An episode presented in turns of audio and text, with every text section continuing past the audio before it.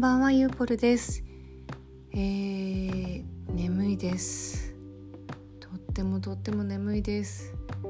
だがしかしちょっとね、えー、この週末に、えー、キャンプに行ってきたので備忘録としてお話ししようと思い話し始めた次第でございます。そう、えっと、週末にですね、えっと、山梨のあのとあるパワースポットエリアにあるですね。キャンプサイトに行ってまいりました。で目的としてはの私のクライアントさんが食品系のところがあったりするので、まあ、あのそこの方々に、ま、より深い提案をするためにですねあのそういうキャンプ場でのシーン食シーンっていうところをリサーチしたいということだったんですけれどもあのいろんなね肉を焼きまくりました。例えばラム肉だったり塊の豚肉だったりあの塊の鶏肉だったりさまざ、まとにかくですねありとあらゆるキャンプフードっていうのをもうあ今ねちょっとお肉の話したらお腹が鳴っちゃったんですが聞こえましたでしょうか、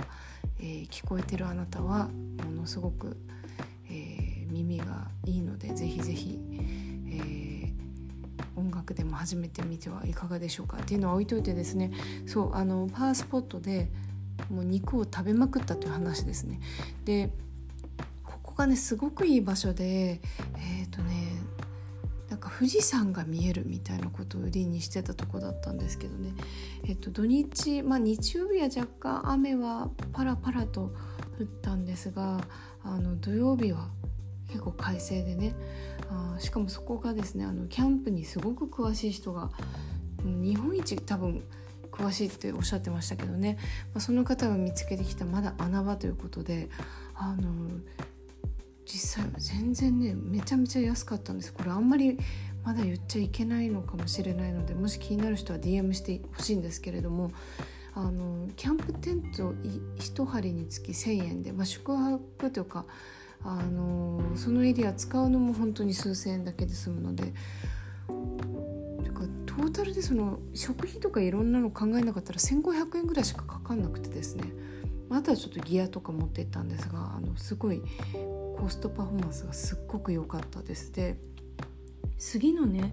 えー、杉の木がねブワーってもうあの等間隔に、まあ、かつてのね日本の、えー、国策で植えられた杉だったんですけどものすごい綺麗に並んでてね美しくてその奥に猿がいました、えー、トータルで私がファウンドしたお猿さんは6匹でございます。こんなにたくさんの野生の猿を見たのは、えー、長い人生初めてです、猿はねとても可愛くてね、動物園に行った時にあのかなり私が滞留しちゃうエリアだったりしたので自然のお猿さんどれぐらいかな？体長本当大きかったんですよねそれがね。9 0センチ前後ぐらいの親子がねバーって走ってどっかに逃げ去るのを見て、まあ、ここのキャンプ場を探してくれた人曰く、えー、人間様が猿の、えー、敷地にお猿様のとこに来させていただいてるんだって言ってましたけどもねそうあのちょっとご挨拶をしたと。でねあのキャンプ飯ってやっぱ外で食べるとすごく美味しいなって感じるんですけどあのアンバタートーストを食べたりねもう全部美味しかったんですけど何が1点だけ私にとってのデメリットかというとですね美しいキャンプサイトほど夜が激コアっていうね。激コアです。あの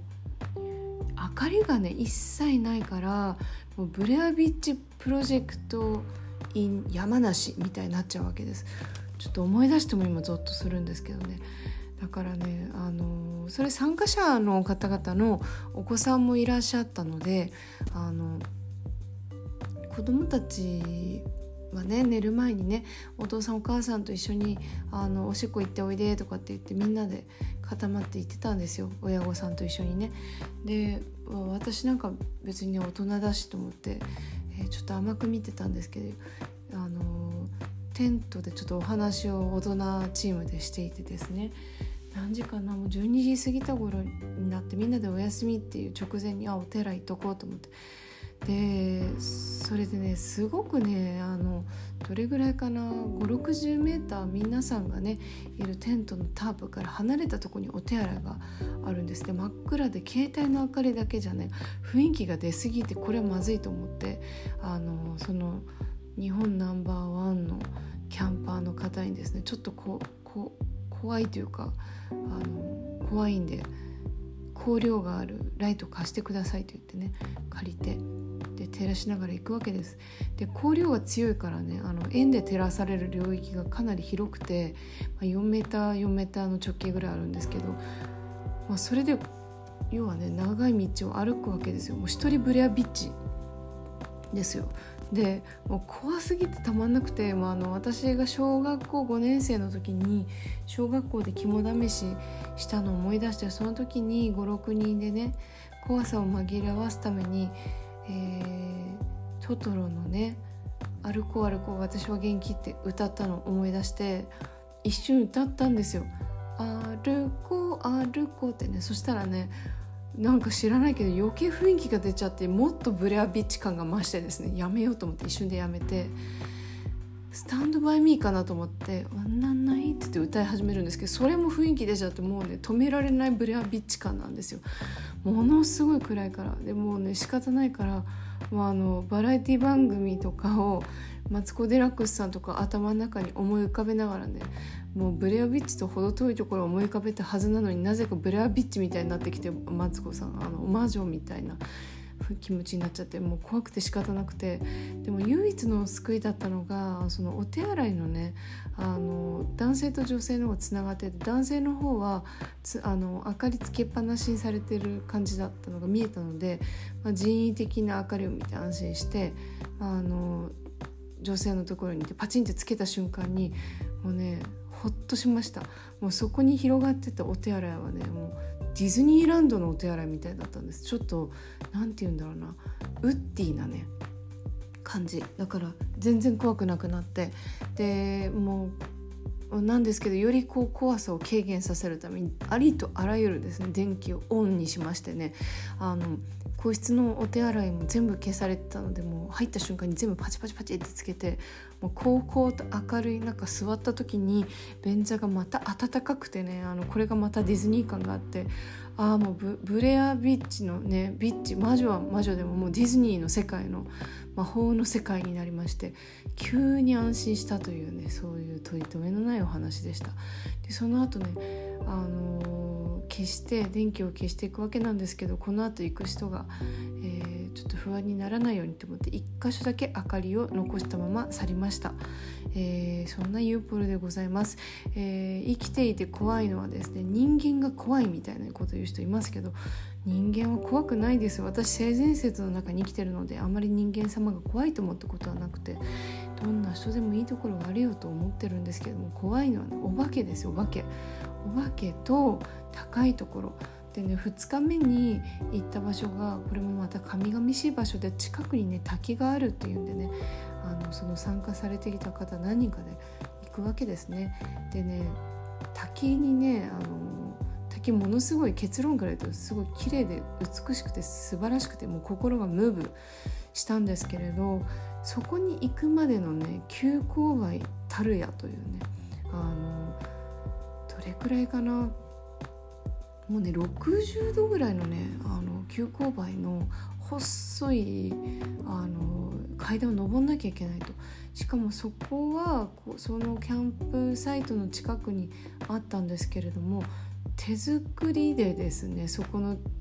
あの土地を持ってる方が滝があまりに美しいのでそれを見せたいがためにその場所に至る経路を自作されたということで怖いんですよもう。安全保障されてないんで。なので人間は怖くない。人間の善意は怖くないんですがそれをもとに何か作られたものは私はねあのあんまり信頼してないんでね自分の命を守る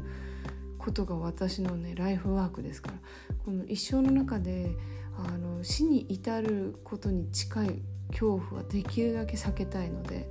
あのね何て言うの？そういうお化けみたいなのも怖いし交渉みたいなのも怖いしスピードをね出しすぎる車みたいなのも怖いんですね。あの F1 の人が運転する車だったら大丈夫かなと思うんですけれども確率がもう0.001%以下に抑えられているような乗り物しか私は乗りたくないんですね。確率論で命を測ってますいうこれです。怖かったです。だからねもうあの美しい景色だなっていうのもあったんですけれどももう最後までが遠足というかねその階段を、えー、平たい道登ってその急な階段登ってまたデンジャーなところ行ってようやく、えー、100m ぐらいアップエンダウンを繰り返した後にその神々しいあの滝がねふわっとねもう本当に細い糸のような滝がてつもない束になって降りてると本当にこれはね感動にもう私を感動に至りし至りしめたんですけれどもそれよりもね戻る時の恐怖のことがね勝ってしまってねちょっと私顔がね固まっちゃってたんですねでそれを見た周りの人が「ああ田中優子はユーポルは感動しててこんなにあの表情固まってるんだ」と。でね私恐怖のあわりも本当にちょっと涙が出そうになってて高所でね恐怖でねそれをねああ泣いてるんですねって。勘違いですよあなたと。怖いんですと。もうねあのパワースポットどころじゃなくて私は心のパワーがどんどんどんどんそぎ落とされるような気持ちで5つですね。まあでもそこの場所自体は本当に美しかったのであのぜひ高所恐怖症の人はそれを克服されてから行かれるのがおすすめでございますということで、えー、お後がよろしいようで、えー、このポッドキャストはですねサクッと聞けるということを目標に、えー、主に13分前後でお送りしようと思っております、え今日もゆっくりお休みください。まだね月曜日始まったばっかりなので。はいということで、え今日もゆっくりといい夢を見れるといいですね。えー、Have a sweet dream. Bye bye.